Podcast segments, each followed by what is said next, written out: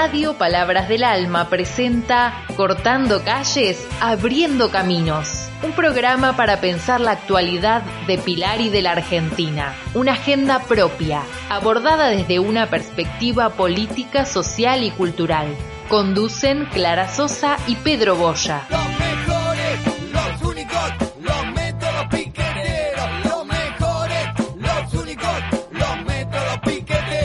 Hola querida oyentada, nos volvemos a encontrar hoy como todos los sábados en nuestro horario de las 11.30 horas para comenzar nuestro programa Cortando calles y abriendo caminos, que transmitimos por nuestra querida radio Palabras del Alma. Conduciremos el programa Clara Sosa y yo, Pedro Boya, y comentaremos los temas que consideramos relevantes y podrían ser de vuestro interés les recordamos que pueden comunicarse con nosotros al 11 67 68 61 19. Dicho esto, vamos sin demora a los desarrollos que tenemos preparados para hoy. Hola Pedrito, hola queridos oyentes. Un sábado más acá en Cortando Calles, abriendo caminos. Y bueno, quería contarles a todos que eh, se, si bien falta un mes para las, las elecciones generales, no hay mucho movimiento de campaña. ¿sí? Si bien el oficialismo plantea eh, políticas ¿sí? para salir a la cancha y marcar bien de que el gobierno es nacional y popular y para ello se implementan políticas públicas a beneficio de la población, eh, de los vecinos y vecinas, desde la oposición, ¿sí? Eh, una de las oposiciones más fuertes, Newspiller, que asegura que en noviembre juntos se va a imponer en Pilar. Pero lo que se estuvo viendo y se, evaluó, Pedrito, estuve viendo es la situación de la poca campaña, ¿sí? que hay en, la, en este momento, a, un mes o menos de las eh, elecciones generales. Eh, por ejemplo, en las, estuvieron el fin de semana largo las fiestas patronales de Pilar y eh, una de las campañas de Sebastián Newspiller fue ir a las patronales a sacarse fotos eh, en un evento realizado, planificado, organizado por el municipio, o sea, por el oficialismo. Es importante que destacar, bueno, que, que el primer candidato a concejal de Juntos, Sebastián Newspiller, se mostró confiado, dice, en las elecciones legislativas de noviembre. Creo que esto también puede ser que al estar tan confiados determinan de que bueno que, que van a dejar hasta lo último em, para poner después todo todo el asado eh, toda la carne al asador dice no em, y eh, también sí, este el médico y ex concejal de Cambiemos porque también como te he contado y les he contado a los oyentes en, sábados anteriores. Eh, Newspiller ya había sido concejal. Este, en esta oportunidad fue quien ganó, se impuso en las internas eh, de su partido, de Juntos, eh, sobre las otras dos propuestas de Juntos, que una estaba liderada por Analia Leguizamón y otra por Diego Ranielli. Se puso como meta el buscar la unidad de todo el espacio tensionado por el armado final de la lista. Y en, al respecto a con respecto a eso, Newspiller expresó que desde el 12 de septiembre se pusieron a trabajar en la unidad de las tres listas. ¿sí? En eso eh, eh, expone que están contentos eh, y es que el resto lo está acompañando a él ya que se impuso en las elecciones pese a que junto, a, pese a, juntos haber quedado en el segundo lugar, eh, si se miden los totales, eh, Newspiller indicó que, que en rigor se trataría de un empate técnico, ya que lo que está en juego son bancas en el Consejo Librante y de repetirse los números de septiembre, los 12 escaños, escaños en juego se repartirían 6 para Juntos y 6 para el Frente de Todos. Esto lo plantea él, ¿sí? Eh, también planteo que tiene todo el respeto hacia Federico Achával, eh, más allá de las discusiones políticas, y lo mismo le sucede con Santiago Laura. Bueno, em, también, Pedrito, te quiero contar que em, desde el gobierno municipal eh, salieron también eh, desde lo que es la campaña a, en este caso, ¿sí? La entrega, ¿sí? vino el ministro de, Educación y se entregaron netbook, ¿sí? Así que eh, a Chaval y el ministro de Educación, Persic, ¿sí? que recordemos de que es recién asumido el ministro de Educación, entregaron netbooks a, alumnos pilarenses. ¿sí? Los equipos llegaron a estudiantes de la secundaria 18 Agustoni y se distribuyeron 264 computadoras para quienes asisten al primer año. Con esto, lo que buscan, dice el intendente, es que 1.630 chicos se revinculen con la escuela. Entregaron eh, estas netbooks para los pilarenses y em, el acto formal, ¿sí? también participaron la directora general de Cultura y Educación de la provincia de Buenos Aires, Agustina Vila, el secretario de Gobierno y Desarrollo Comunitario y también el candidato Santiago Lauren. En su discurso, el ministro de Educación señaló que apuntan a que las y los 1.630 estudiantes de Pilar que estuvieron una desvinculación parcial o total vuelvan al colegio y recuperen el aprendizaje. Hoy las pibas y pibes de la escuela secundaria pública tendrán su computadora para estudiar, jugar, escribir, conocer, expresarse, hacer música y principalmente para reencontrarse con la escuela, dice Persic. Así que bueno, Pedrito, como bien te dije antes, se está trabajando lo que es la, eh, las políticas públicas en lo que es Pilar y a nivel provincial y nacional también viene de la mano. Así que bueno, hasta el sábado que viene, cariños a todos.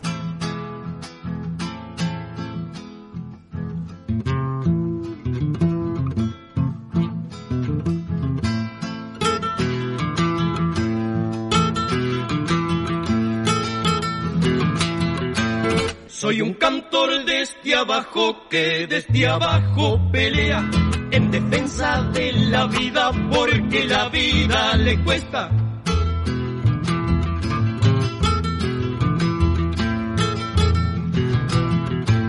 Conozco quienes reniegan de su humilde condición, sin pensar que no hay humildes que no tengan la razón.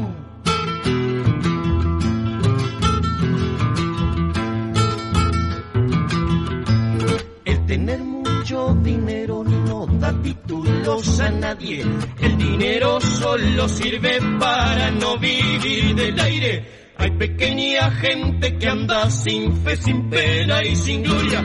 Pobre de espíritu pasan y no dejan ni la sombra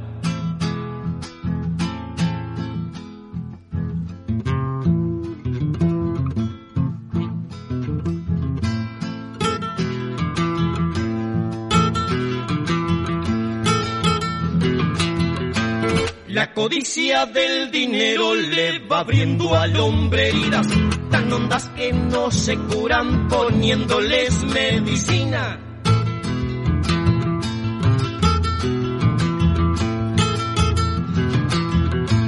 Para mí la gente bien no es la que tiene dinero. Para mí la gente bien es la del vivir honesto.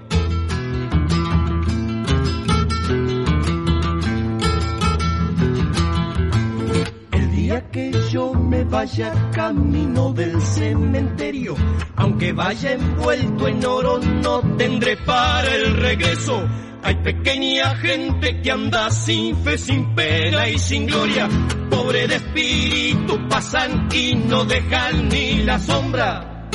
Estamos en cortando calles y abriendo caminos. Eh, si bien hay un montón de noticias muy importantes eh, que ameritarían un trabajo este, muy grande.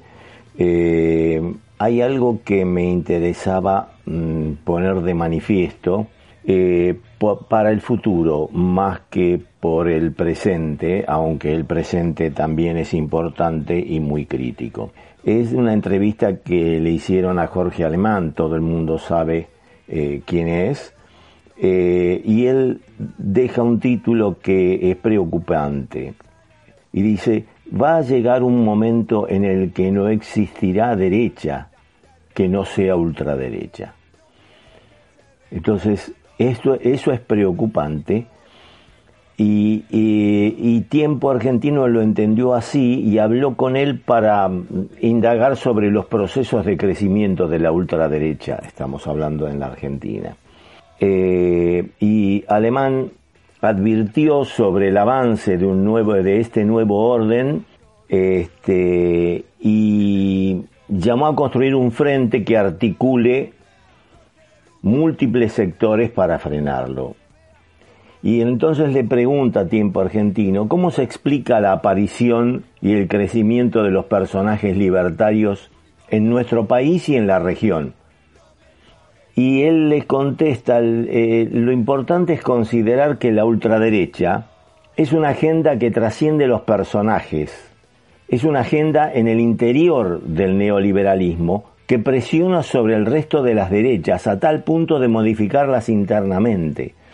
Y luego, entre otras cosas, yo esto lo que yo estoy relatando es una pequeña síntesis, pero para poner de manifiesto la temática importante del tema, eh, de, la problemática. Son eh, fundamentalmente eh, ultraderechas neoliberales y eso las hace distintas a los regímenes históricos del fascismo y del nacionalsocialismo, o sea, el nazismo.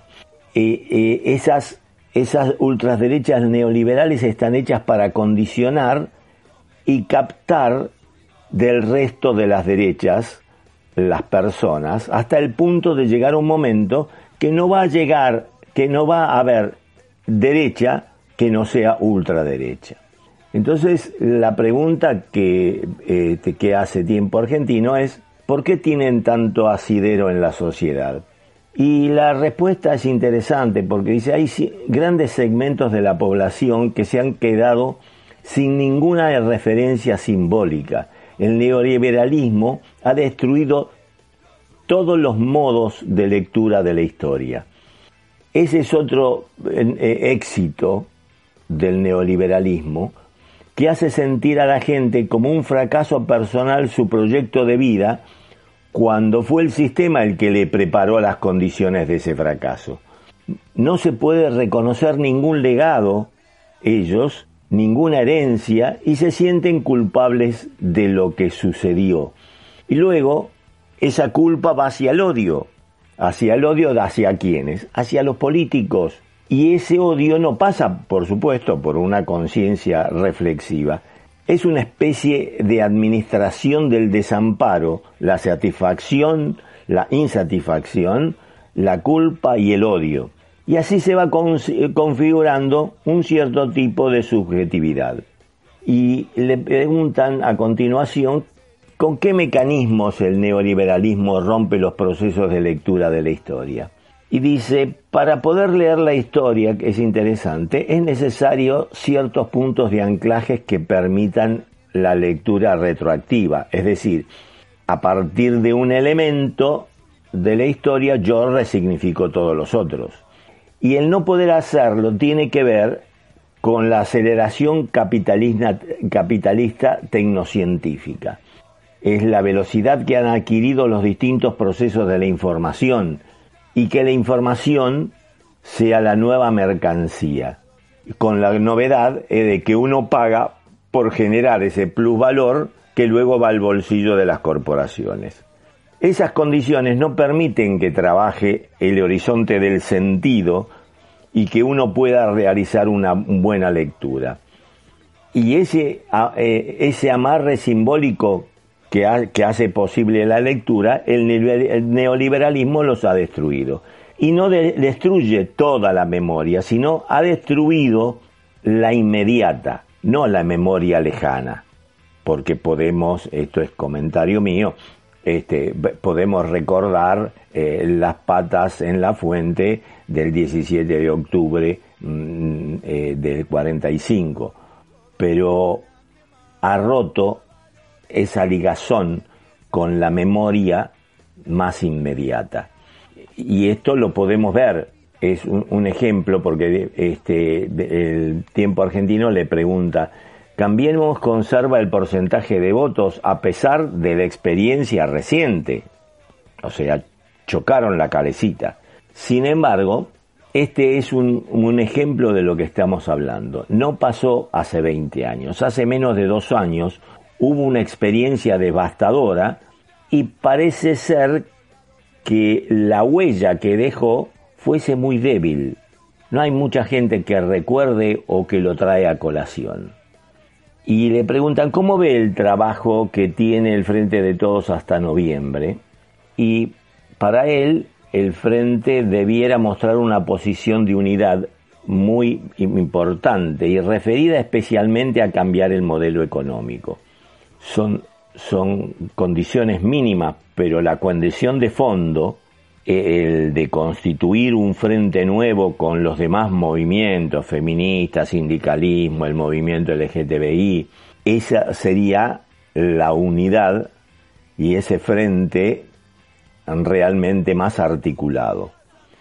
Y él dice, como cosa importante, si nos tomáramos en serio lo que se está preparando en el mundo, porque él dice, que esto es un fenómeno mundial y, basta leer los diarios y las noticias de todos los demás países, en el caso de Italia, el caso de Francia. Este, él dice que habría que hacer un trabajo de mucha elaboración para generar ese famoso espacio que estábamos hablando recién y generar ese espacio articulado eh, parece que esto es muy difícil y, es lógico que sea difícil. Eh, la ventaja que tienen estas derechas, esta ultra, eh, estas derechas, es haberse apropiado de los medios de la justicia, de los medios y de la justicia, estoy hablando, este, y es una red, es una red de captura y la ultraderecha es una construcción de las redes.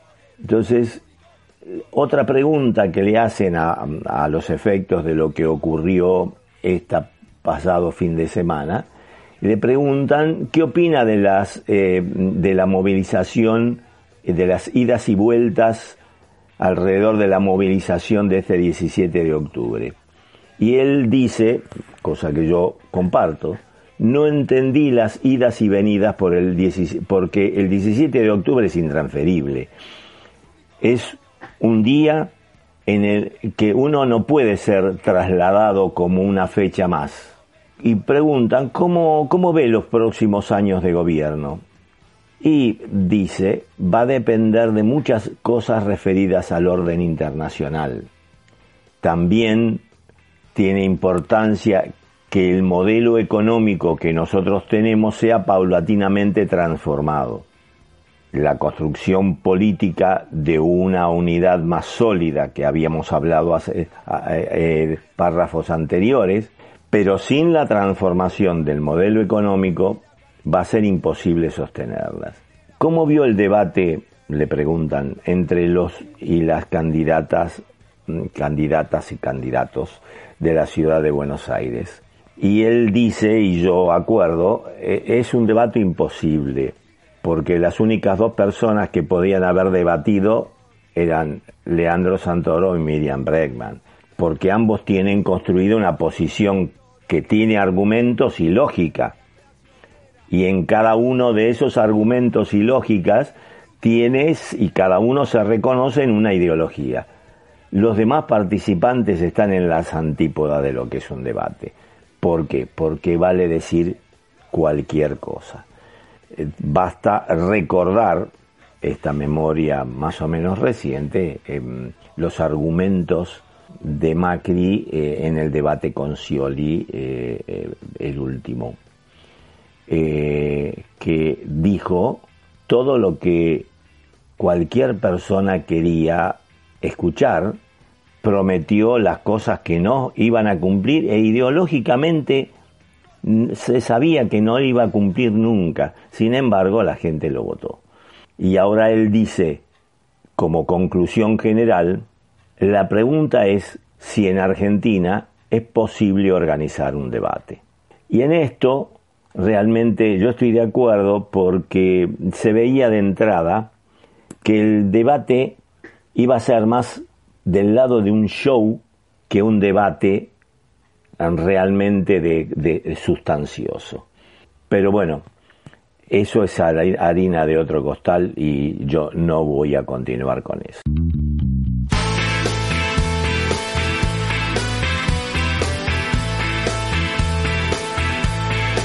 A los efectos de enumerar la cantidad de problemas que enfrentamos, en esta última sección del programa voy a pasar una rápida lista de sucesos políticos que se han dado y se siguen dando, seguidos de un rápido comentario con el cual pueden ustedes estar de acuerdo o no, pero dejo aclarado que es mi visión particular.